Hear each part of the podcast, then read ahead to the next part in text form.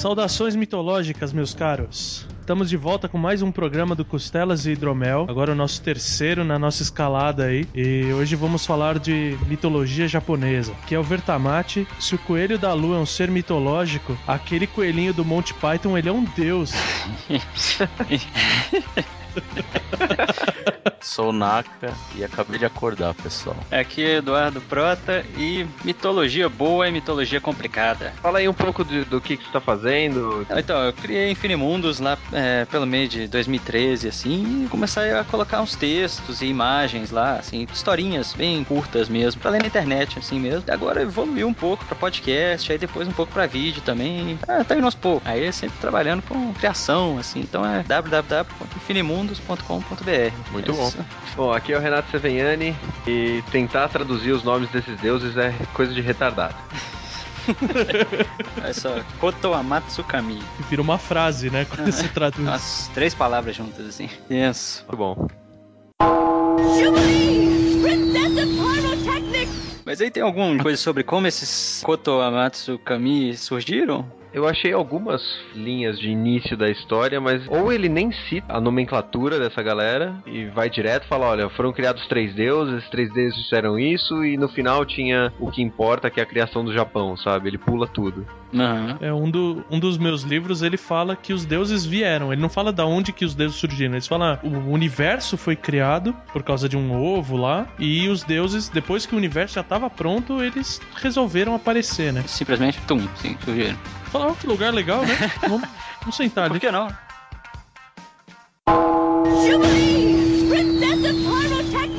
Porque antes disso a gente pode começar falando da base, né? Da onde que vai vir tudo isso, né? Que são, são os livros, né? Que é o Kojiki e o Nihon Shoki. Mas aí, qual que é a diferença entre esses dois? Que o Kojiki parece que ele, ele é mais mitológico, assim, né? A, a única diferença que eu encontrei é que o Kojiki veio oito anos antes. Eu não, não achei uma diferença muito. é, uma descrição muito clara de que, que é realmente diferente um do outro. Uhum. Porque parece que é oito anos, né? Parece que eles fizeram a versão e depois não gostaram muito, né? Fizeram outra, assim, logo de cara. A, a versão que eu vi, que ele falava que o Kojiki, ele realmente dá mais ênfase na parte mitológica, enquanto o Nihon Shoki, ele tem também o intuito de justificar a divindade da família imperial também, que é uma coisa que não tem no Kojiki. é a linhagem, né? Os, os primeiros imperadores, assim, né? Ele menciona, ele, ele termina nessa parte aí de tem essa linhagem imperial que é divina Uhum. e que tá morando na Terra, né? Tá morando no Japão agora. Então, o segundo livro ele é o, o que traz a mitologia para próximo do que o povo entende como realidade. É isso. É, o que eu entendi disso, e também de algumas lendas que eu li que falam, ah, essa veio do Kojiki, essa veio do, do Nihon Shoki, é que o, o segundo livro, ele também traz contos e lendas de, de humanos já, de heróis humanos, né? Enquanto o Kojiki tem muito mais muito mais de- história das divindades, histórias de criaturas mitológicas, ele é mais místico assim, né? Hum. Então, o- esses três que vieram, é um ano? 712 e 720 depois de Cristo. Mas e o budismo e o shintoísmo, ele vem disso? O shintoísmo vem, né? Ele é tipo o folclore, assim, né? Um conjunto grandão de folclore, assim, do Japão. E, e é muito folclore que esse povo produzia. Era impressionante, assim. Uma coletânea enorme, assim, de tradições mesmo. Ideias que vinham da terra, né? Por exemplo, tinham demônios na floresta. Eram coisas bem, bem específicas, assim. Bem culturais mesmo, assim. O budismo já, já veio depois, né? Eu acho. Acho que Uhum. mas ele já estava na área toda, assim, né? Já é uma daquelas religiões mais abrangentes, assim, por assim dizer, né? Mas o shintoísmo é uma religião, Isso. ou não? Não, é. Ele, ele ainda, ainda é seguido ainda, porque monges budistas ou o próprio budismo em si, você vê hoje em dia. né? Ainda tem muita coisa shintoísta no Japão, cara. É impressionante. É, é a regra do Japão, assim. Você é, doido com coisa nova, mas você mantém a coisa velha, sabe? Então, as duas conseguem conviver bem, assim. E o shintoísmo, ele- ele tem esse conjunto de deuses, assim, né? O budismo tem só aquela doutrina ali do Buda, né? Do... Uma filosofia. né? Isso, exato. É mais uma filosofia espiritual mesmo. O budismo até tem uns demônios, algumas figuras assim, né? Mas Sim. não são a ênfase mesmo. Já, já o shintoísmo é muito imerso nisso, né? na ideia dos mitos e das lendas. E Oni, tem os monstros e os deuses. Eles vêm todos mais do shintoísmo, né? Bom, como toda criação de mundo, a criação é semelhante a, a outras mitologias que nós falamos no primeiro cast, né? No início havia o caos e o silêncio. É, em seguida, houve o som do movimento de partículas e a luz, que era mais leve, ficou acima de tudo. Partículas que também eram leves, mas não tão leves quanto a luz, formaram os céus e as nuvens, e as mais densas e pesadas formaram a Terra. É, nesse ponto, uma das variantes diz que a Terra não era terra, ela era um mar sujo, como se fosse um rio lamacento, não era terra dura. E que no momento da criação dessa parte da criação, né, da criação do céu, que foi quando surgiram as primeiras deidades. Que eu não vou usar mencionar os nomes nem traduções, porque não vai a lugar nenhum isso.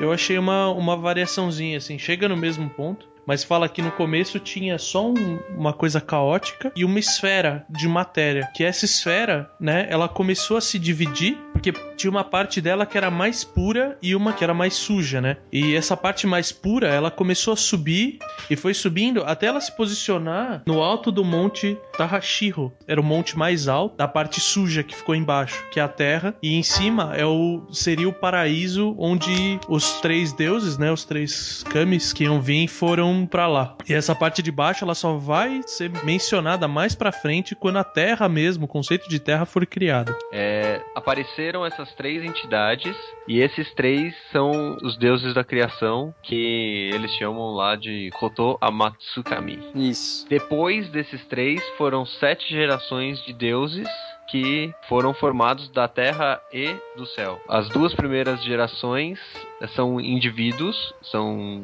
seres assexuados, os outros dez, né, são pares de deuses, cinco Uhum. homens, cinco mulheres. Quando os três deuses primários eles criaram o paraíso, nasceu um broto de bambu, que ele era brilhante e tal, e desse broto de bambu Saiu um bambu. ia ser bom se saísse. Primeiro para. O primeiro e o último, né? Porque ele vive aí até hoje porque não se reproduz. Foi um casal, mas aí a fêmea não cansou de esperar. Eles queriam, eu tava esperando ó, o momento certo de ter o filho, não deu certo. Jubilee! Três deuses antes, eles tinham criado a estrela polar, a lua e o sol. E essa divindade, eu não achei o nome, no conto não menciona em momento nenhum o nome dela, ela decide que tá muito chato aquilo, tá muito ruim, que aquele mundo precisa de mais luz. Então ela começa a gerar esfera de energia atrás de esfera de energia e lançar pra cima. E ela vai começando a construir todas as estrelas do céu, até que ela chega num ponto de êxtase, essa divindade, que ela começa, tipo, jubileu, assim, do, do X-Men, começa a soltar faísca pra tudo quanto é lado, e em desespero ela sai correndo. E no que ela sai correndo, que ela vai deixando esse rastro de brilho, ela cria a Via Láctea, que é assim que eles explicam da onde que veio a Via Láctea mesmo. Uhum. Até que ela se jogou, aí ela se joga no mar e para apagar essas faíscas todas, mas fica maravilhada com, com o efeito final do, do que ela criou, né? E depois disso ela não, ela não é mencionada em nenhum outro lugar, que acredita-se que ela continua morando no mar até hoje e quando você vê reflexos do sol no mar, podem não ser reflexos, podem ser luz que ela tá girando pra, pra se entreter lá embaixo. A jubileu.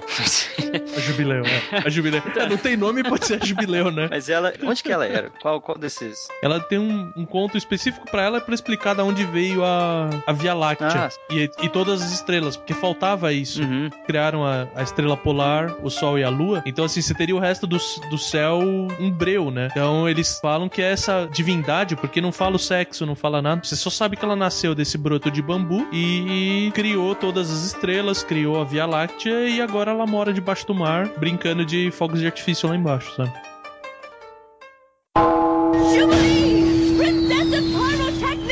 Mas nesses sete pares, o, você já tem o Izanami e a Izanagi, ou. Eles, eles são o último par. Hum. É, são os caçulas, né?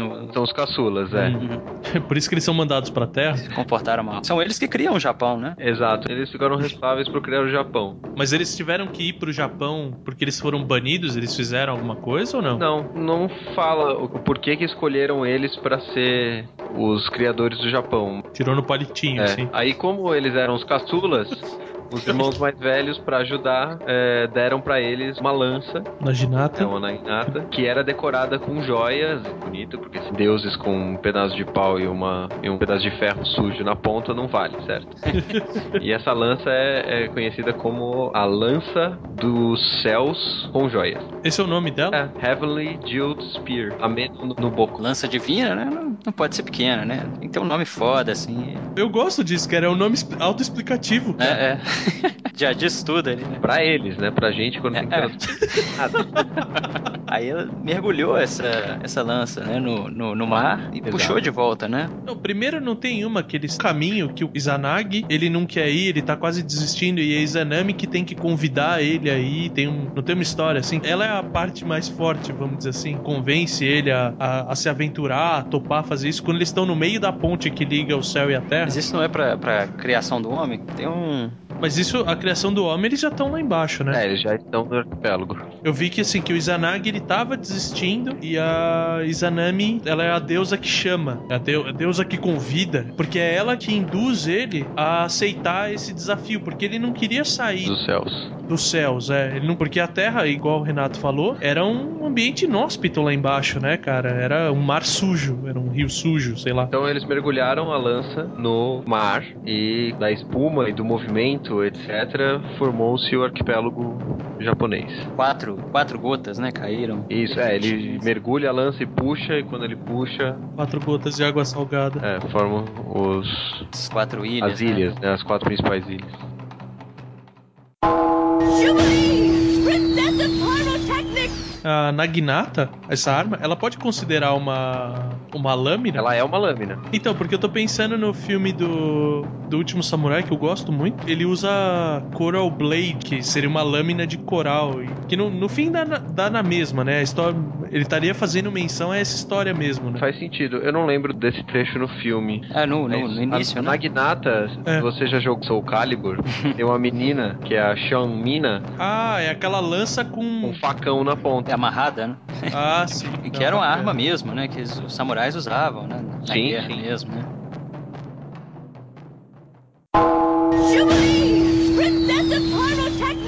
Pra criar o homem, eles teriam que. Acho que é tinha uma metáfora lá pra, pra sexo. Eles teriam que fazer sexo e nasceria um homem. Mas a Izanami chamou o Izanagi. E nasceram ogros, né? Nasceram criaturas horrendas assim. E eles não entendiam o que, que tinha dado errado. Alguém falou pra eles que era o Izanagi, o homem que tinha que chamar a mulher. O texto que eu li é um pouco mais elaborado. É rebuscado, assim, tem uma metáfora. Não, é, eles. Eles. É, porque eles não. Na que eu li, eles não construíram só o pilar, eles construíram um pilar e uma parede murada em volta. Então eles vão acompanhando essa parede murada. É, eles constroem a casa deles, né? É, o palácio deles chama Yashirodono, que é o, o hall com oito braços de. Oito braços quadrados de comprimento, significa o nome. Porque quadrado de comprimento fica ótimo. É, justo.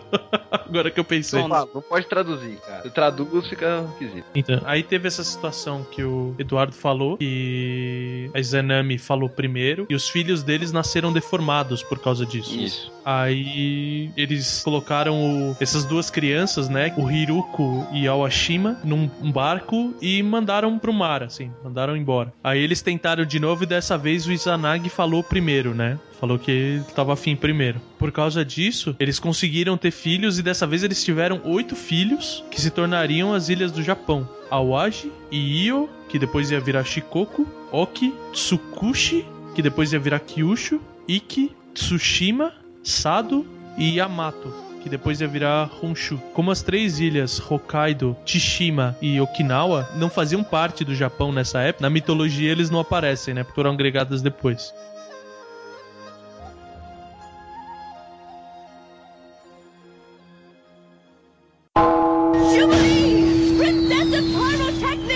Depois dela criar as, nascer as ilhas, nasceu o, deus do fogo, Kagutsuchi, a encarnação do fogo. Izanami comeu muito curry e o Kagutsuchi saiu queimando. Misericórdia. Ele também era chamado de Homusubi. Homusubi. É, o causador do fogo, o criador do fogo. Scorpion. Espera, ele- eles não brigaram? O Quem brigou? Izanami e Izanagi? Ah, achei que era o Crave a Rosa. Sabe, agora, agora deslanchou esse negócio. É, foi inspirado, Acabou. foi inspirado. Até agora a gente teve todo o cast nosso tem referência de novela, cara. Vamos que vamos que a gente tá conseguindo. É, eles ainda não tinham brigado. Ainda não. Ela Mas morreu, morreu. né, cara? Como é que eles vão brigar? Não, é, eles não brigam, né? Eles são separados pela morte. Até que a morte os separe. Então não tá mais Ah. casado, então. Então pode brigar. Pera, Agora eu não sei se estão falando do, do filho que botou fogo na mãe ou se é a mulher que brigou com o marido. Bom, Izanami morreu e foi para o submundo. Ah, sim. Lamentando a morte de Izanami, Izanagi foi atrás dela Ah, olha aí. para o Yomi, que é a Terra Sombria dos Mortos. É o Hades, né? É isso que eu ia falar. É, não é um inferno propriamente dito, é só o Hades, O né? submundo, é o Underworld. É, é onde, tipo, não é, não é só as almas foram más que vão pra lá, né? É geral, assim. Uhum. E, e, obviamente a referência do Eduardo, do Eduardo, do Naka pro Scorpion fez sentido. É, olha aí. Scorpion. Ou seja, quando ela caiu lá no inferno, apareceu Fatality em cima, assim. Get over here! Mas e aí, o Izanagi foi atrás dela e conseguiu salvar ela? Então, primeiro ele notou que a Terra que ele conhecia até agora e o submundo não eram muito diferentes, Hum. exceto pela escuridão. Justo, o sol tá lá em cima, né? Não, e não tinha nada lá em cima e não tem nada no submundo. Então, pra ele era a mesma coisa, só que um era dia e outro era noite. Ah, nessa época não tinha planta, não tinha bicho, essas coisas ainda não tinha sido criado. É, eles criaram a Terra e não tinha nenhuma outra criatura, só deuses. Ah, entendi. Puta, Wasteland total, assim. É, pois é. E um mar de lama, né? É, não tem nenhum, não vejo problema nenhum de você ir pro submundo nesse aspecto, né? Pode morrer à vontade. É, é só fazer uma visitinha ali, ele é um deus mesmo. Mas e aí? Então, aí, como ele viu que era parecido, mas mesmo sendo parecido, ele ficou incomodado com o quanto era escuro, quanto era sufocante a escuridão que tinha no submundo. Portanto, ele apertou o passo e encontrou Izanami mais rápido do que o esperado. Mas ele, a princípio, não conseguia achar aonde Izanami estava, porque ela estava escondida nas sombras. Ou seja, ela tava parada no meio do caminho. Isso escondido na sombra é a mesma coisa, né? É, tipo, é- ela tava na beira da porta, mas ele passou reto, foi até o fundo, não achou, voltou, aí ele achou. Ah, Entendi, justo. Beleza, aí ele tentou ver ela, não foi isso? É, então, aí quando ele pede pra que ela volte com ele para o sobremundo, digamos assim, é, ela recusa. Fala que é tarde demais, não quer voltar e que E que é tudo a mesma merda lá em cima e lá embaixo, né? Então tanto faz. justificativa é que ela já havia se alimentado da comida do, do submundo e que agora ela pertencia à Terra dos Mortos. Caraca, velho! Você acabou de explodir minha cabeça. quê? Porque na mitologia grega, a Perséfone, que é a esposa do Hades, Ah. ela não pode sair porque ela come a romã, que é a fruta do submundo, cara. E ela não pode sair de lá exatamente porque ela tinha comido uma parte do submundo. Olha só que bacana. Caralho, velho. Nada se cria. Então, a pergunta é quem que criou primeiro, né? Eu duvido que os gregos tenham criado depois dos japoneses, considerando que o livro deles tem mil anos de diferença. Mais, talvez. Mas quem? Mil anos, quem primeiro? Os gregos primeiro, né? Ah, sim.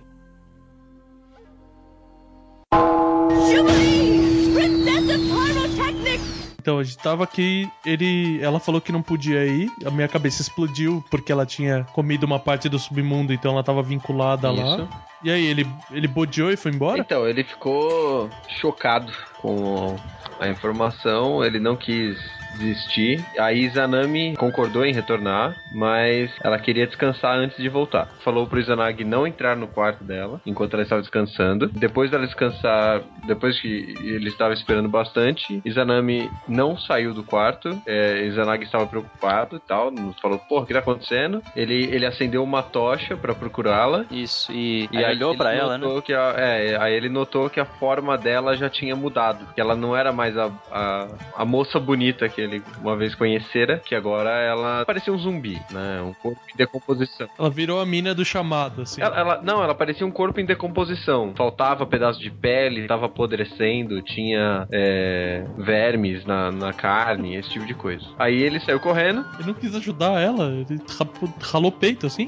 ele começou, ele começou a correr, ele pe- pensou em voltar, aí a, a Izanami acordou, começou Eu- a correr atrás dele. É, eu vi que ela, que ela ficou puta porque ela não queria ser vista daquele estado, né? Ela despachou, despachou uma bruxa atrás dele. Enfim, É. aí, aí ele fugiu do ataque dela. E aí ela. Desculpa, até aquele, Ficaram eternamente. desculpa, até aquele momento tava tudo escuro? É, até ele acender uma tocha. Era breu total. É, a hora que ela, a hora que ela demorou muito pra voltar, ele acendeu uma tocha. E aí ele viu qual era o estado do corpo dela e se assustou e, e começou a correr. Entendi. Aí ele some da história, ou não? Ele? É, ele, ele, ele deixa de ter importância na história depois disso, né? Não, ele ainda tem importância porque ele ainda cria. é, ele cria outras, outros deuses, né? Isso, ele é. Aí eles só ficam separados agora, né? Ele tranca Izanami no submundo, né? Uhum. Tem que lembrar desse fato. Aí eles viram inimigos, né? Entendi. Ela o quê? Vira a deusa, a, a deusa da morte, né? Ela é a deusa da morte? Olha o É plot twist aí. A deusa da morte? É, ela é, ela é a morte.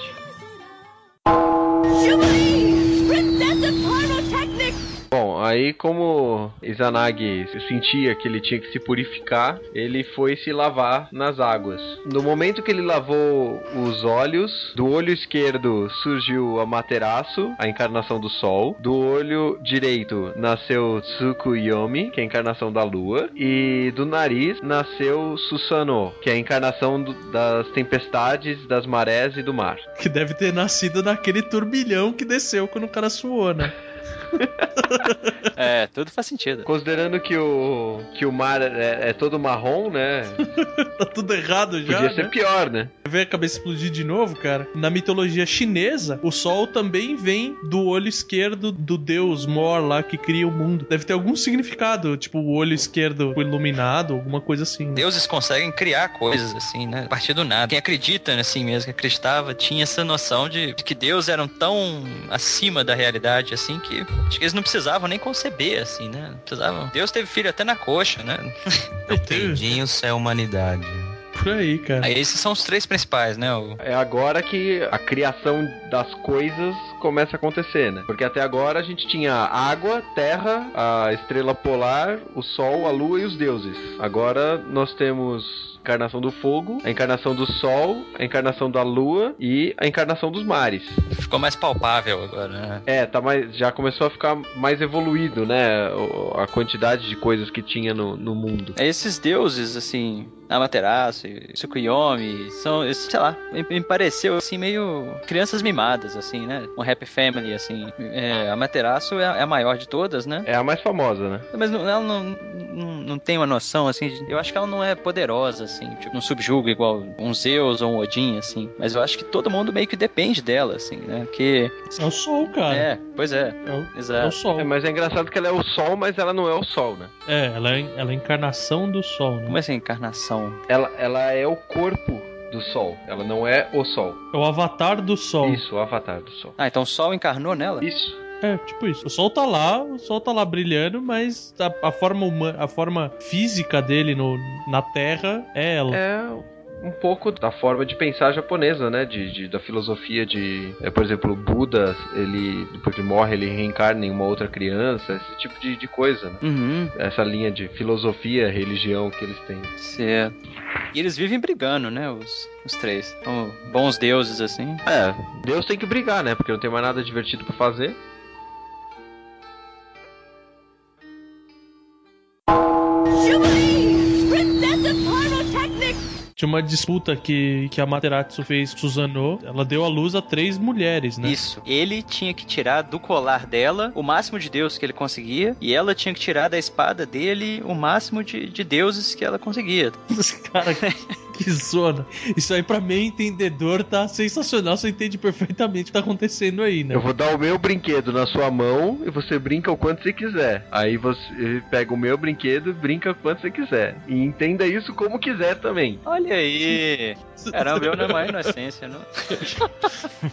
Ó, a Materatsu ficou brincando com a espada do Susanoo Isso. Pra produzir o máximo de deuses que conseguia dali, cara. Cara, E ele teve que brincar com o colar dela.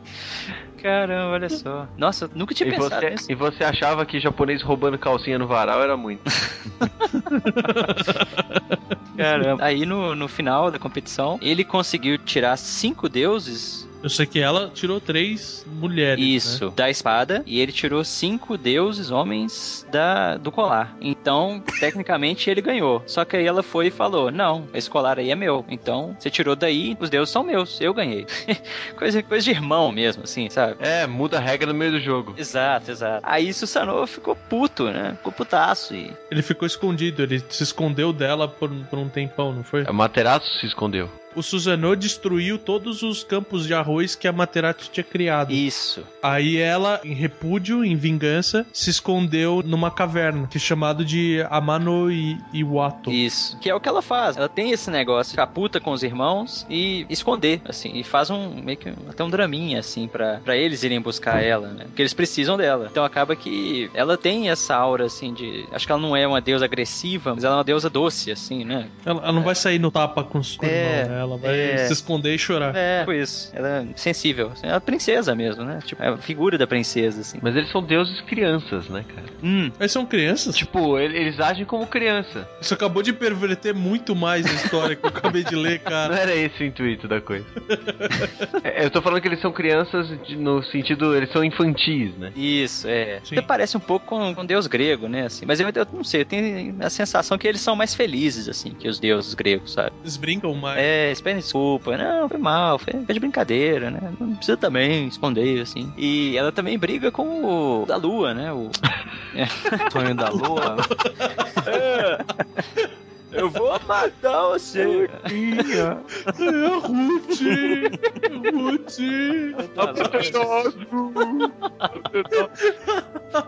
Foi Vou me totalmente... esconder na caverna lá, já vou. Jubilee!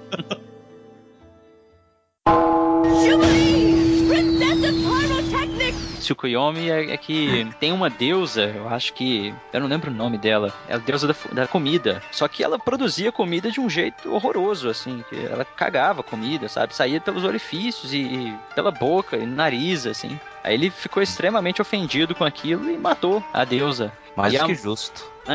Justo, eu concordo. É questão de higiene até, né? O pessoal vai cagar no meu prato e me oferecer, meu. É, ela caga Pede um prato comida. de comida, vai bochechar minha comida antes do corpo me servir, cara. E aí aconteceu de sempre, né? A Materaço tomou as dores, assim, e, e os dois brigaram. Aí a Materaço foi, fugiu e se escondeu na caverna de novo. Não, eu não sei se ela se escondeu na caverna, aliás, mas ela brigou com ele de um jeito que ela não queria mais ver ele. E aí por isso que tem, supostamente, o dia e a noite, né? Que ela não aparece, ela não aparece enquanto ele tá no, no céu, assim. Ah, legal, cara. Não, bacana. Eu não sabia dessa. É, Não, mas podia ter sido só uma briga de irmãos, né? Uma- é, Mas, é. Essa afinal, foi séria. Essa, essa foi treta forte, cara. É. Afinal, bochecharam a comida dele, cara. Não tem...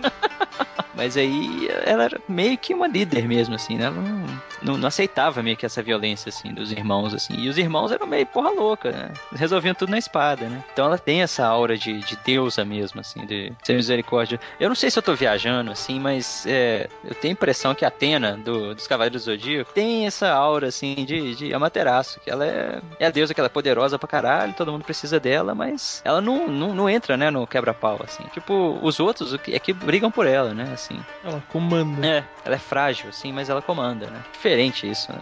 Daí, pra surgir um humano, como é que veio? Aí já tinha os humanos, né? na- Já tinha? Como apareceu do- da galera, assim? Deixa eu ver. Lavou o olho, apareceu os humanos. Lavou o terceiro olho. Ah, tá explicado, então. Então os humanos de novo foram criados no barro, né? É, teoricamente os humanos surgiram em algum lugar aqui, cara, mas. É, eu acho que foi, foi do Izanagi mesmo. Já, ela já existia, né? Ah, eles já existiam quando a, quando a Materaço e os outros foram, foram criados, né? Entendi.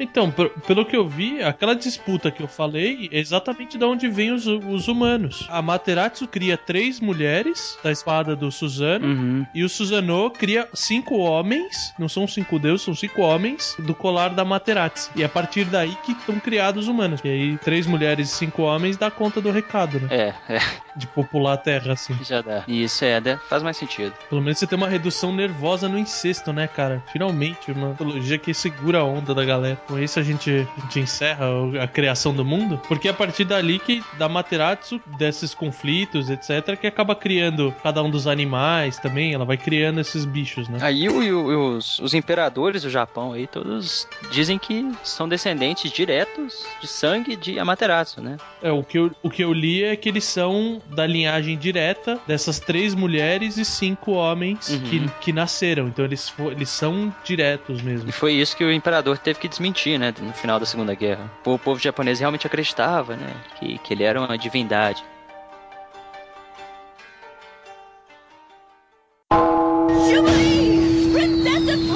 Pyrotechnics! Izanami morreu, Izanagi cortou a cabeça do filho de fogo. Disso surgiram três deidades das rochas, duas deidades do fogo e uma deidade da água. Olha só. E todas essas partes são as utilizadas para se fazer espadas. Ah, sim. Nossa, que louco, cara. Então você precisa de três partes de rocha, duas partes de fogo e uma parte de água para você poder fazer espadas. Ah, Nossa, que da hora, velho. Isso eu não sabia, não. eles têm uma lógica muito própria, né? Assim, voltada mais pra espada, assim. Jubilee! Princess of! E aí, vamos começar pelo, pelo Orochi? Orochi. Orochi. Dragão serpente de oito cabeças. Isso. Eu jogava aquele jogo do Okami, que, cara, foi me chamou a atenção, assim, de várias, várias coisas. Eu tinha lido por cima, um pouquinho de mitologia que eu sabia na época. Falei, nossa, esse nome não me é estranho. Aí, cara, quando eu fui, fui ler depois, um tempo depois, que fui ler, eu falei, cara, esse jogo, os nomes, pelo menos, tem vários, né? É, eu acho que o lobo é a, é a Materaço, né? É a reencarnação da, da Materatsu. Ela pinta, né? Então tem, tem uma história assim que ela cria o mundo pintando, né? Através de uma pintura mesmo. No jogo? No jogo é assim. Na, na mitologia mesmo. Dizem que ela cria o, o mundo, o horizonte, assim, os, a beleza, uma paisagens, assim, né, a partir de pinturas mesmo. Aí acho que é daí que vem essa ideia do jogo, de pintar coisas e elas surgirem, né? É, mas o Orochi em si, ele, ele tem uma história da criação dele, assim, ele, ele veio de, de algum lugar. Do que eu achei, ele só fala que ele surgiu na província de Koshi. Koshi, provavelmente, né? O Orochi já tá na Terra, né? O Orochi, o Orochi, ele já aparece na, na época que já tem humano, já tem tudo isso, né?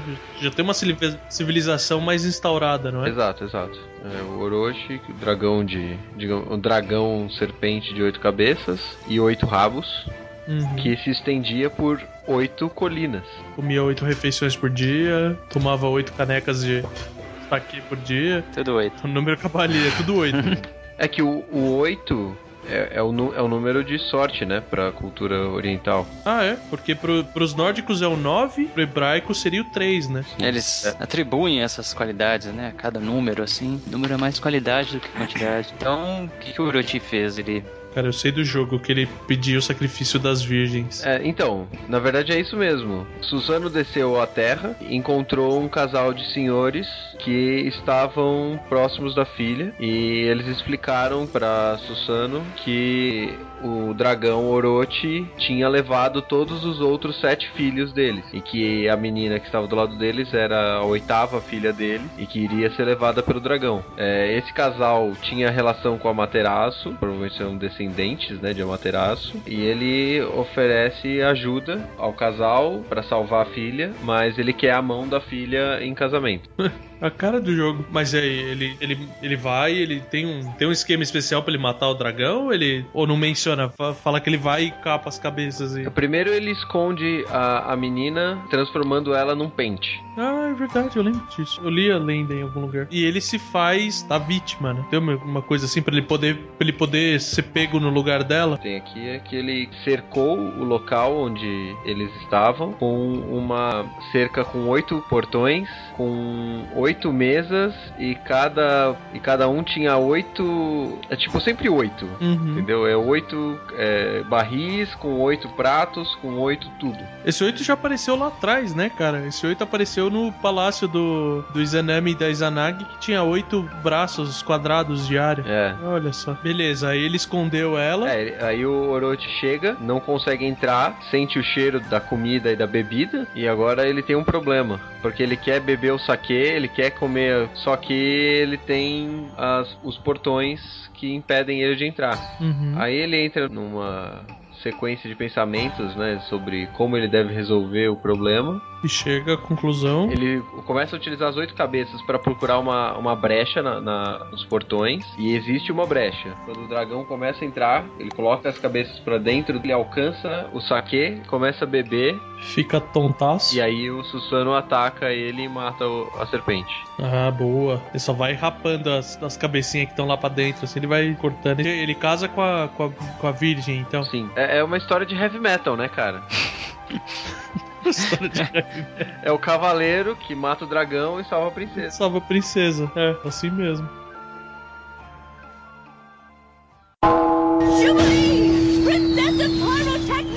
Depois do Orochi, a gente tem o Coelho da Lua, né? Que é o Coelho de Inaba. É, eu não Isso. cheguei à conclusão se era o mesmo coelho ainda, cara. Não achei um diferente. Que é a história do, do coelho, né? Que ele acha um, um mendigo na rua e o mendigo tá passando fome. Só que o coelho não tem nenhuma comida pra dar pro mendigo.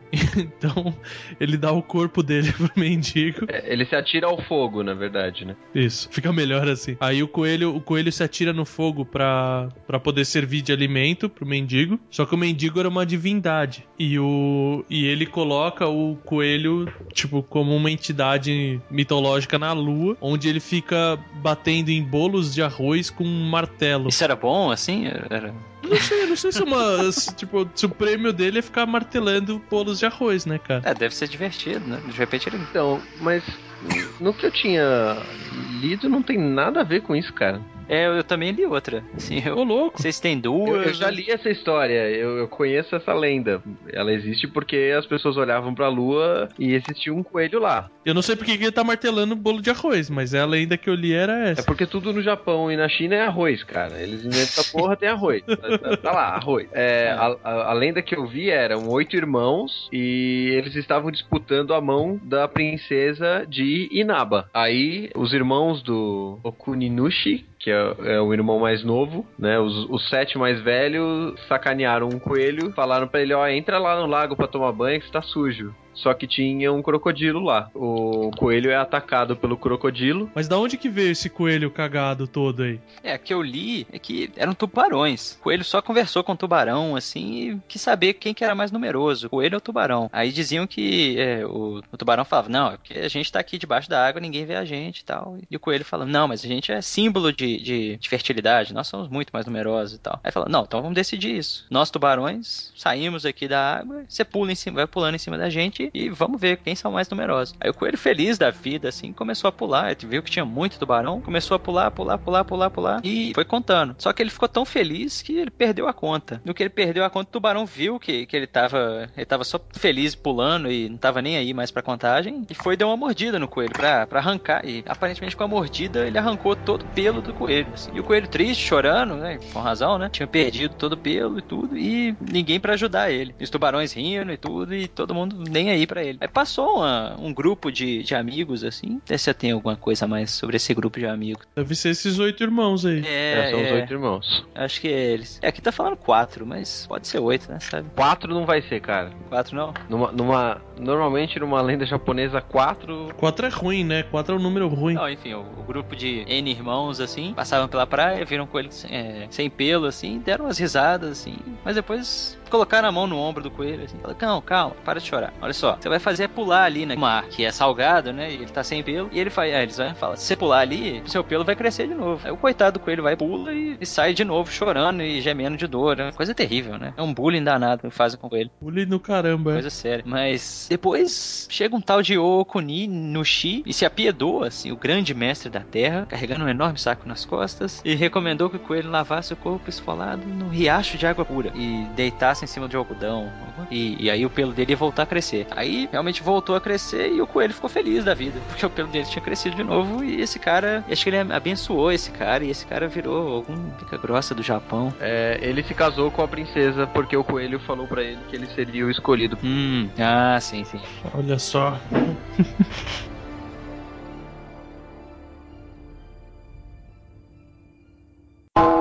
Jubilee! Princess of Pyrotechnics!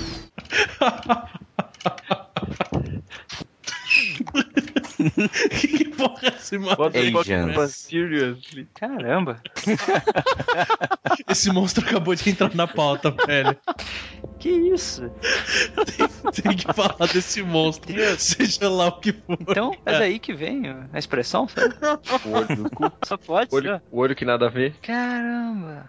É tipo o labirinto do fauno, só que o cara, em vez de encaixar no buraquinho da mão, o cara colocou no outro lugar. Nossa, esse, isso assim é um filme agressivo, né? A menina entra lá e tá lá o cara, pá! O cara com a mão Cara, atrás e de repente putz, tinha um outro mangá que é só de, de fantasmas bizarros assim. Essa maluquice toda que a gente começou a falar é porque a gente viu uma foto do Shirime. Olho de bunda, Não, literalmente. Eu vi aqui, eu tô só meio sem, sem reação, assim, sabe? Ah, mano, é só porque é uma criatura que ela não tem olho, ela não tem olhos, porque o olho dela fica lá no cu. É só, só. Não, mas eu tô, tô- tô impressionado aqui com a criatividade japonesa. É, você tá sem reação agora, imagina encontrar isso na rua, né? É, igual aquele, aquela HQ, né? Animada, já viram? Um filho. Era um de suspense, assim, que acho que uma menina encontra uma, uma mulher toda, toda estranha, toda Ah, eu não sei. um fantasma, assim. Com a mão atrás também. Não, não. Não, ela, ela- Acho que era um espírito que caiu de um prédio, assim. Que, tipo, a mulher caiu do prédio, aí o, o espírito dela continua andando, assim, pela rua, meio quebrado, assim, sabe? Hum. Todo... É assustador, não? Vou ver se eu acho aqui. Bom, a história desse bicho é a mais simples do mundo, né? Tinha um samurai andando e achou um cara falando pra ele esperar. E quando ele virou, tinha um- uma bunda olhando pra ele com um olho no meio da- das bandas da bunda. Então. E acabou, cara. Não tem mais nada a respeito da história. Aí o samurai continua andando, né? Ninguém vai acreditar nisso, né? Foi andando, assim. Ele foi assim, deitou, chorou e dormiu, né, cara?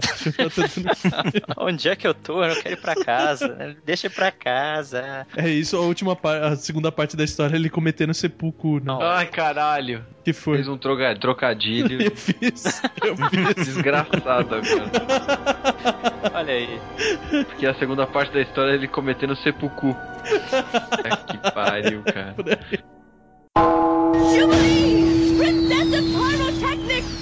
Outro monstro que tem é o Yatagarasu, que é um corvo de três pernas, né? E pelo que eu vi, ele simboliza não só a ressurreição, que eu vi em alguns lugares que ele simboliza isso, quanto ele simboliza também o, o guia. Ele faz um papel de guia em algumas lendas, né? Que nenhuma que ele ficou famoso é que ele é mandado dos céus pra guiar o imperador Dimo na viagem inicial que ele teria que fazer, da onde ele tá até a região que depois ia virar Kumano, que depois ia virar Yamato, que pra quem conhece o Japão, eu imagino que seja uma região conhecida. Yamato já mudou de nome de novo, cara. Já, eu não sei o que que virou Yamato agora. Yamato é Honshu. Ah, olha só. Então é isso. O Corvo guiou o imperador pra ele poder criar a civilização, pra ele poder ficar nesse lugar que agora é Honshu. É, acho que Honshu é a ilha principal, né? É, a ilha Fica central. Tóquio, né? Sim. O Japão mesmo, assim. Vamos falar dos capas então. Capa eles são aqueles é, imp. Como é que eu vou traduzir? Duendes e... Goblin. Goblin, demoninho da água, que eles são, eles têm o corpo de macaco, o casco de tartaruga, um bico de uma ave e o que chama mais atenção neles é que eles são assim, eles são muito espertos, eles são criaturas espertas e que fazem as pessoas se perderem em pântanos e tudo mais. E em cima da cabeça deles, eles têm um pouco de água, que eles só conseguem fazer as magias pra fazer as pessoas se perderem e fazer todo o mal que eles fazem se eles tiverem algum contato com a água. Então, se você empurrar ele, né, se você conseguir derrubar ele de alguma forma e essa água que fica nesse buraco que ele tem na cabeça escorrer, ele perde completamente os poderes e ele tem que, por obrigação, te guiar em segurança pelo melhor caminho, mais rápido até o seu destino. É, a obrigação dele é te ajudar, então. Se você consegue, vamos dizer assim, passar a perna nele, Uhum. ele passa a ter que te ajudar. Ah, sim. Eles iludem com miragens, né? Você acha que ele- você tá vendo alguma coisa que você não tá. E tem uma série de lendas que o herói da lenda, ele consegue ver através dessa, dessa enganação toda. E vai lá e consegue ir em segurança e chegar mais rápido. E, tipo, às vezes na lenda ele tem um,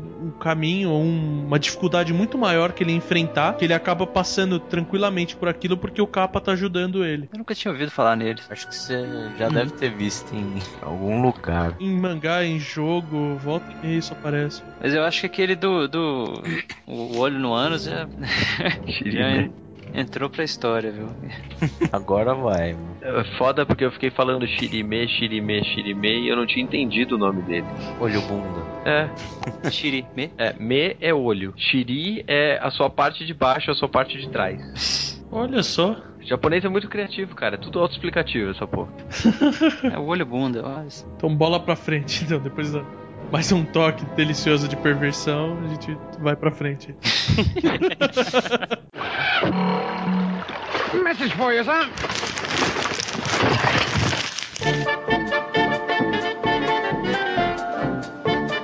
Saudações, meus caros! Bem-vindos à nossa leitura de e-mails, tudo referente ao nosso cast sobre dragões. Tô aqui com o Renato, junto comigo de novo. Cara, a gente recebeu e-mails. Meu Deus, a gente mal tem uma conta de e-mail e a gente recebe e-mails. E não são spam. É, na verdade a gente recebeu um spam, tipo, esquente a sua vida sexual, mas esse eu deletei. Esse não dá pra contar como o primeiro. Mas não satisfeito em receber um e-mail, a gente recebeu dois. Ó, Uma vitória, né, cara? meio e número par, dá pra cada um ler um. Justo, olha que maravilha. E, cara, acho que antes vale a gente falar, né, qual que é o nosso e-mail. Sim. É um e-mail tão grande quanto eu ficaria se eu comesse todas as costelas que eu tivesse vontade, né? Nosso e-mail é costelas e hidromel, tudo junto, arroba meia lua pra frente soco, também tudo junto, ponto com ponto br. Meu Deus. É, de qualquer maneira vai estar lá no link do post também, fica mais fácil. E tem o nosso Twitter também, né? Nosso Twitter é o arroba CEHcast. Porque a gente ainda não conseguiu roubar o CEH do maluco que tá usando atualmente. É, eu acho que a gente não vai roubar, vai ficar por assim mesmo. Tá tudo certo. É, tá bom. CHCast é um bom nome também. E a nossa página é no Facebook, finalmente. Yes. Que é o facebook.com barra costelas hidromel. Yes. Então eu vou começar aqui lendo o e-mail do Giovanni Arieira, que acho que para um endereço de e-mail tão grande quanto o nosso, ele resolveu escrever um e-mail tão grande quanto o nosso. Então ele começa com: Saudações, caros comparsas mitológicos. Aqui quem fala é o Giovanni Arieira, diretamente de Londrina, e Paraná. Pra quem não lembra, o o Giovanni foi nosso convidado no nosso primeiro cast lá atrás, sobre as criações do mundo. Sim, aquela zona. Bagunça, né? A gente vai melhorando. Aí ele, ele começou aqui. Bem, primeiramente, o cast foi sensacional. Muito informativo e cheio de piadinhas e referências do Vertamati que só ele entendia. É, foi foda. Mas estou junto contigo, Vertamati. Sei bem o que é ter referências assim, diferenciadas. Perdidas, é isso. Sem sentido, né?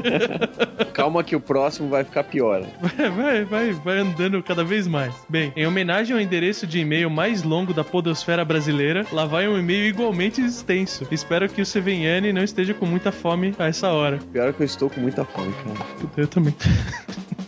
O meu dragão favorito ainda é Tiamat. Do Caverna do Dragão. Aê, tem mais um no meu time, né? E o pior, a meu ver, era o Ord dos desenhos Histórias de Dragões. Cara, eu tive que pesquisar, não lembrava dessa porcaria não, mas quando eu olhei a foto eu, eu- eu lembrei imediatamente da porcaria aqui.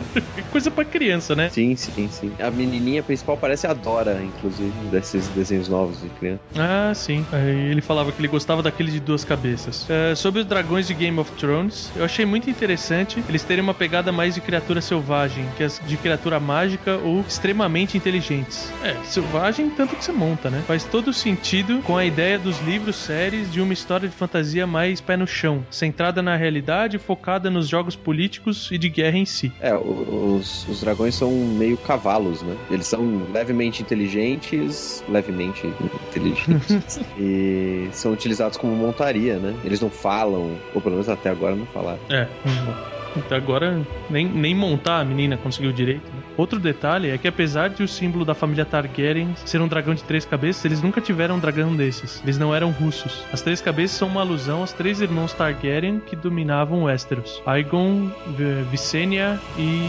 Rhaenys. Mas cada um montava um dragão de apenas uma cabeça. É, eu sei, mas a alusão que eu fiz foi pelo símbolo mesmo. Ah, sim, mas, cara, na minha cabeça existiu um dragão de três cabeças, assim, é mais legal. É muito mais legal um dragão de três cabeças, né? E você imaginar que, tipo, sei lá, o primeiro tinha três cabeças, não sei, quando criou a família. Aí ele passa pro dragão de São Jorge. Aí ele fala: a respeito do dragão de São Jorge, vale lembrar que a figura do santo remete a um general e padre romano do século 3 depois de Cristo, o que reforça o que vocês já comentaram a respeito das influências romanas no mito. Além disso, esse dragão especificamente não está na Bíblia, mas a ideia do dragão tem a ver, adivinha com o quê? Com uma princesa. É, maldito dragão.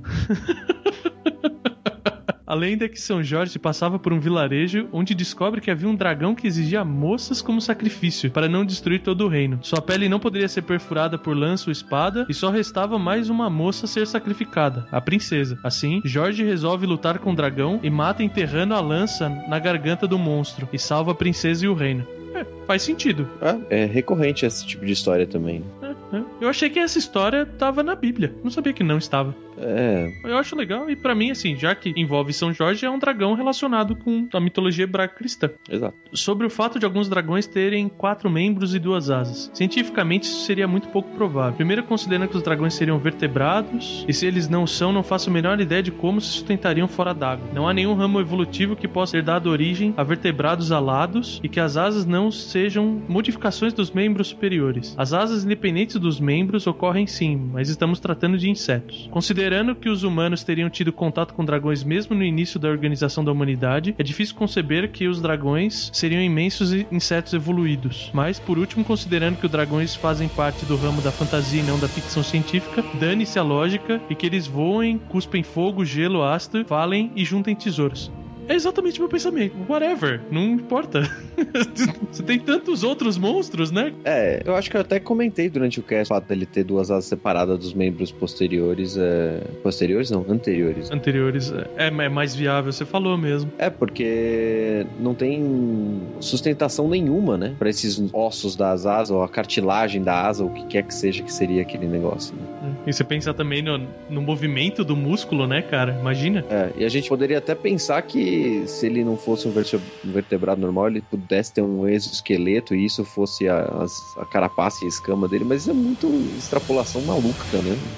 Isso não tem muita lógica. É? E com certeza por aí afora, pô, você tem a história de escorpiões gigantes, mas então tem espaço para insetos gigantes também. Ah, sim. Deixa eles cuspirem também, gelo, fogo, ácido, fazer o que eles quiserem. É por isso que a gente gosta tanto de mitologia. Pois é. Aí para finalizar, a edição está cada vez melhor e dessa vez vocês chutaram bundas com a trilha sonora, hein? Sensacional. Eu particularmente tenho que agradecer ao nosso time que fez, porque a trilha sonora é tudo em cima exatamente do que a gente tava falando, então... É, ficou fácil. A gente falou de coisas legais, foi muito fácil sonorizar. É, a sonorização do anterior foi um pouco mais difícil achar músicas que tivessem tempo, na verdade. Porque a gente achou várias musiquinhas de 30 segundos, 20 segundos. E aí isso pra editar foi uma porcaria. Nossa, ia ficar uma porra louquice de vírgula sonora, né, cara? Pois é. Se já tinha Capitão Planeta suficiente na Clique, se dobrasse o número de Capitão Planeta, acho que eu ficava maluco na edição.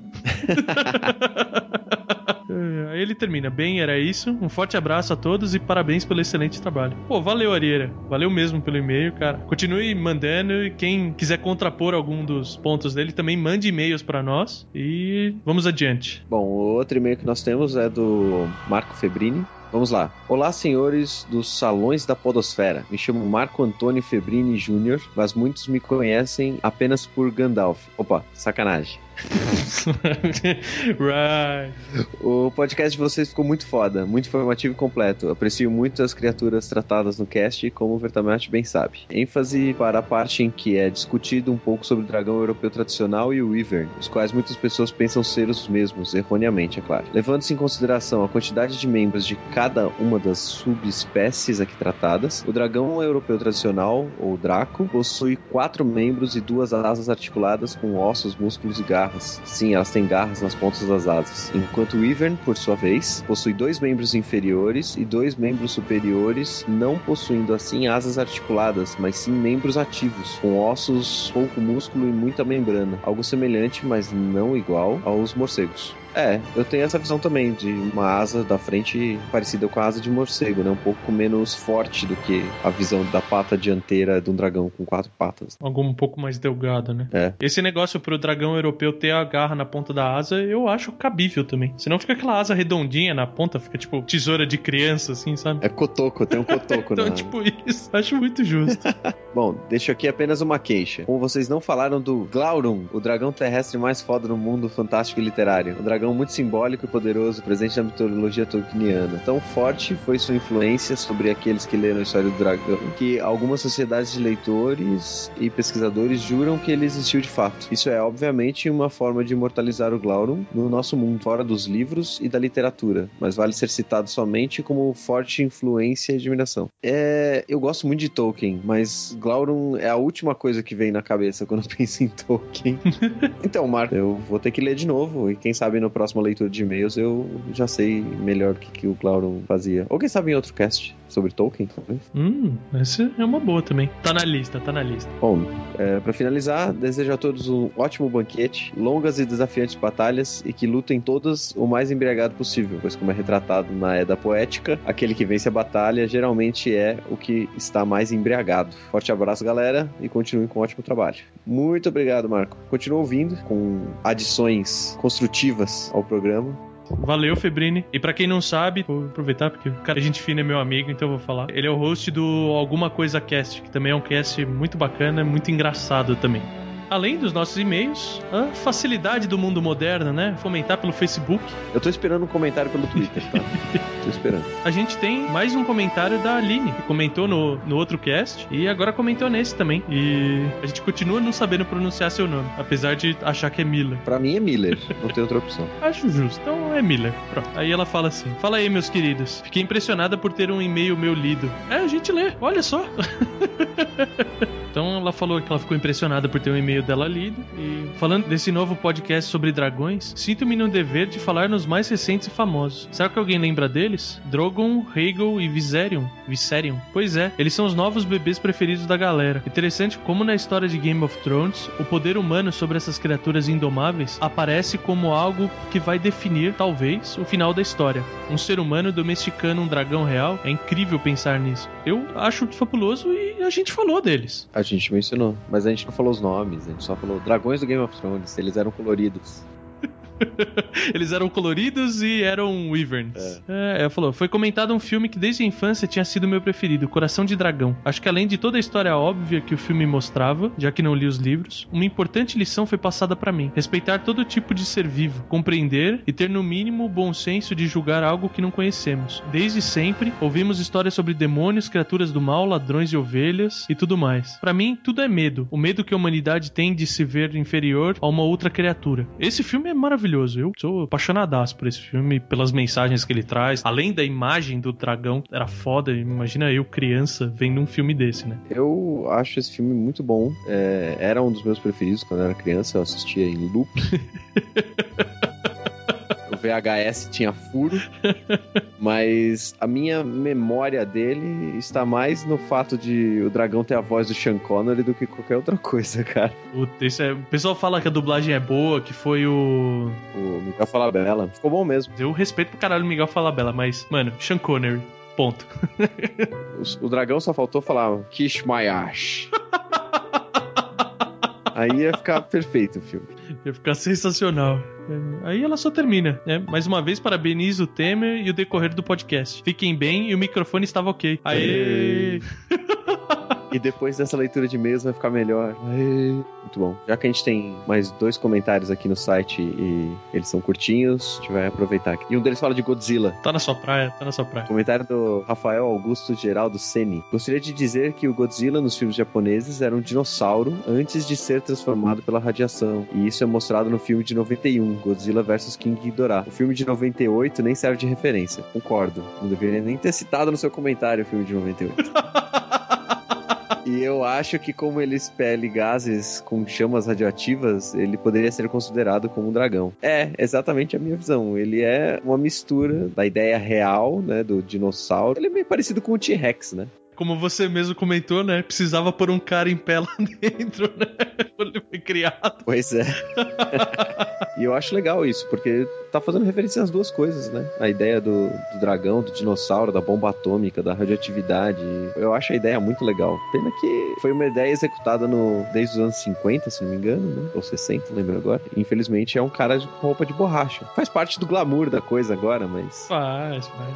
Agora é vintage. É, eu estou maluco pra assistir o novo filme do Godzilla. Maluco. Puta, eu tô torcendo pra ter o King Ghidorah, cara. Eu acho que nesse primeiro não vai ter, vai ser tipo o teste, assim. Eu acho que nesse primeiro ele vai ser o inimigo, né? Assim como era no original. Não tinha ninguém pra, pra chamar ele, né? Exato, exato. Não tinha o Ranger Verde pra chamar ele.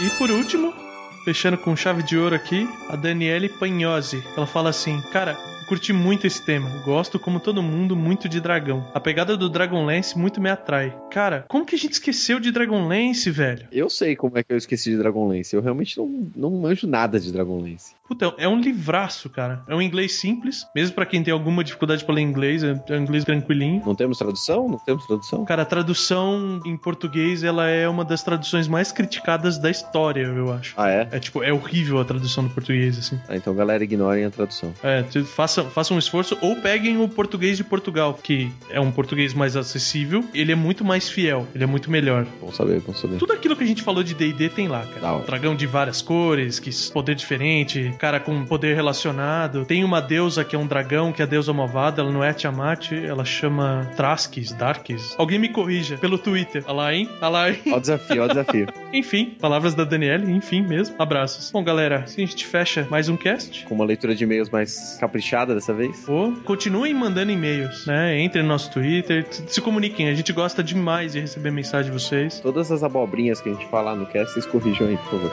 A gente esquecer também, sempre bom. Bom, pessoal, um grande abraço. Até a próxima. Você não vai se despedir? Não.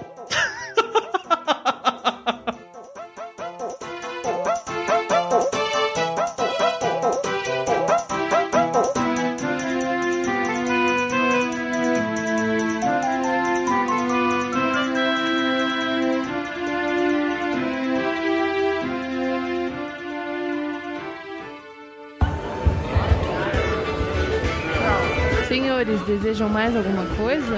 Eu quero mais costela. Eu quero mais hidromel.